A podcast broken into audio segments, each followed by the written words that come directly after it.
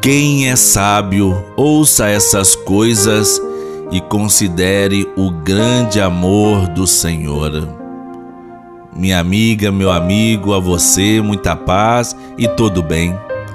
A escuta da palavra do Senhor não deve ser feita da mesma forma que é feita escutando um romance ou uma história de uma ficção a palavra de Deus é transformadora e inspira o leitor a uma conversão, a uma mudança de vida. Por isso, a melhor forma de escutar as Escrituras é por meio de uma leitura orante.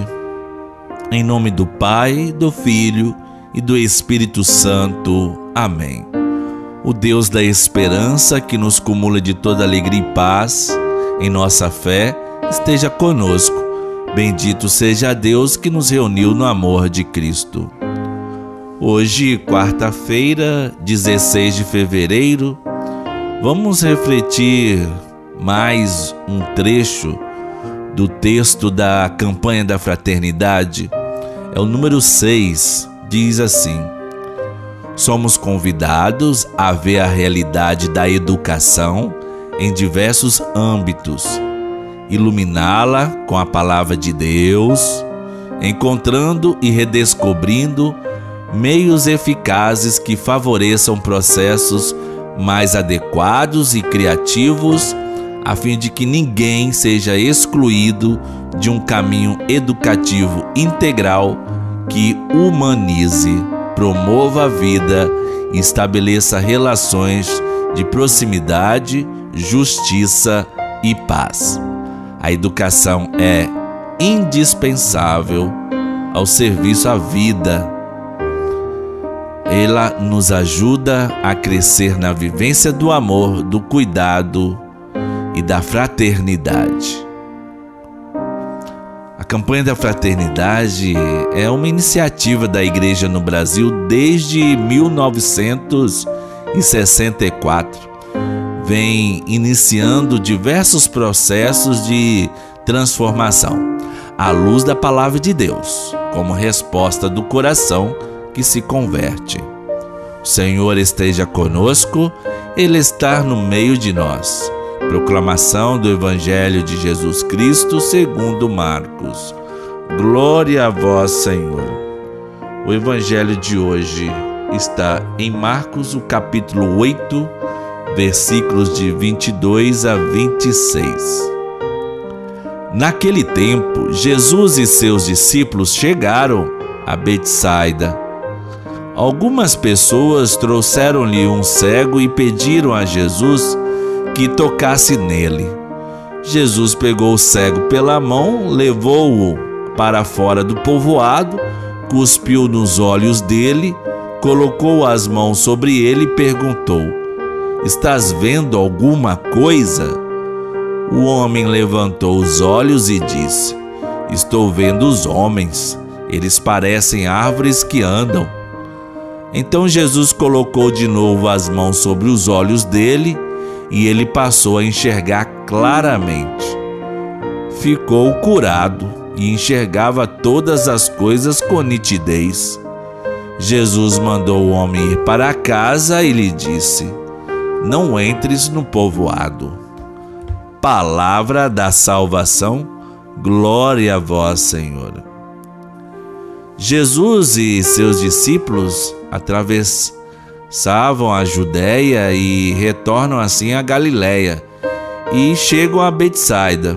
Chegando lá, trouxeram-lhe então um cego, rogando que ele o tocasse.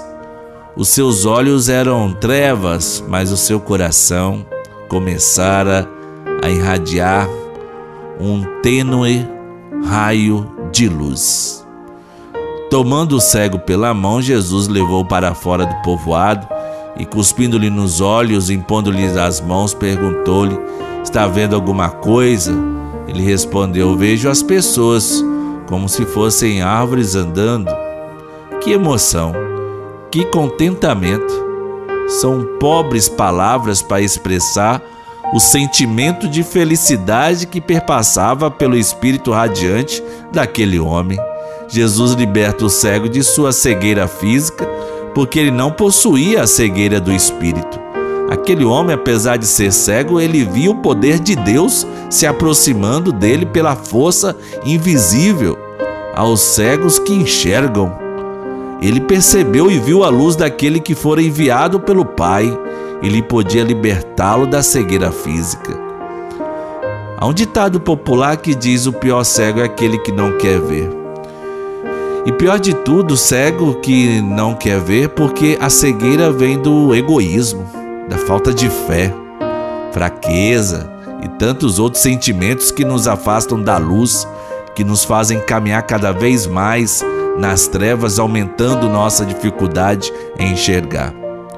Peçamos a graça de também sermos levados ao encontro de Cristo para curarmos nossa cegueira, para que possamos enxergar nitidamente o mundo ao redor que necessita de caridade, de atenção, de perdão. Oremos. Ó Deus, que prometestes permanecer nos corações sinceros e retos, Dai-nos por vossa graça viver de tal modo que possais habitar em nós. Por Cristo nosso Senhor. Amém.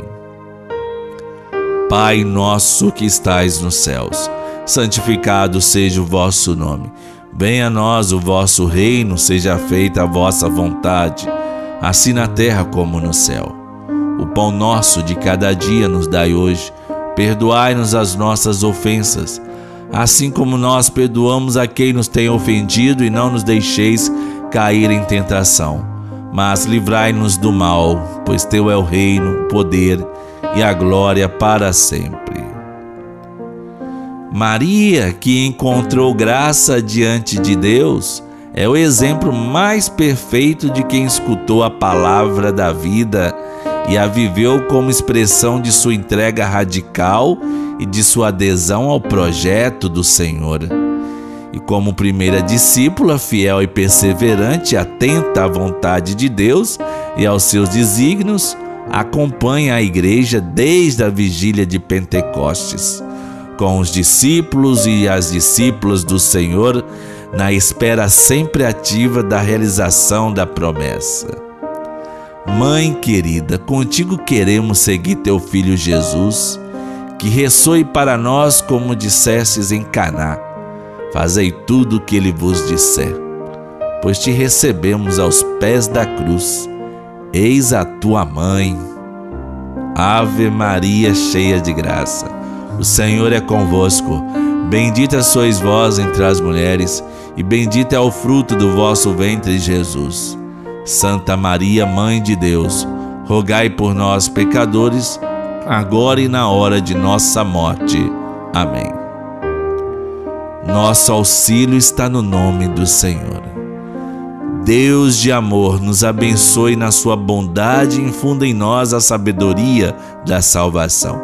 Sempre nos alimente com os ensinamentos da fé e nos faça perseverar nas boas obras. Oriente para Ele os nossos passos e nos mostre o caminho da caridade e da paz.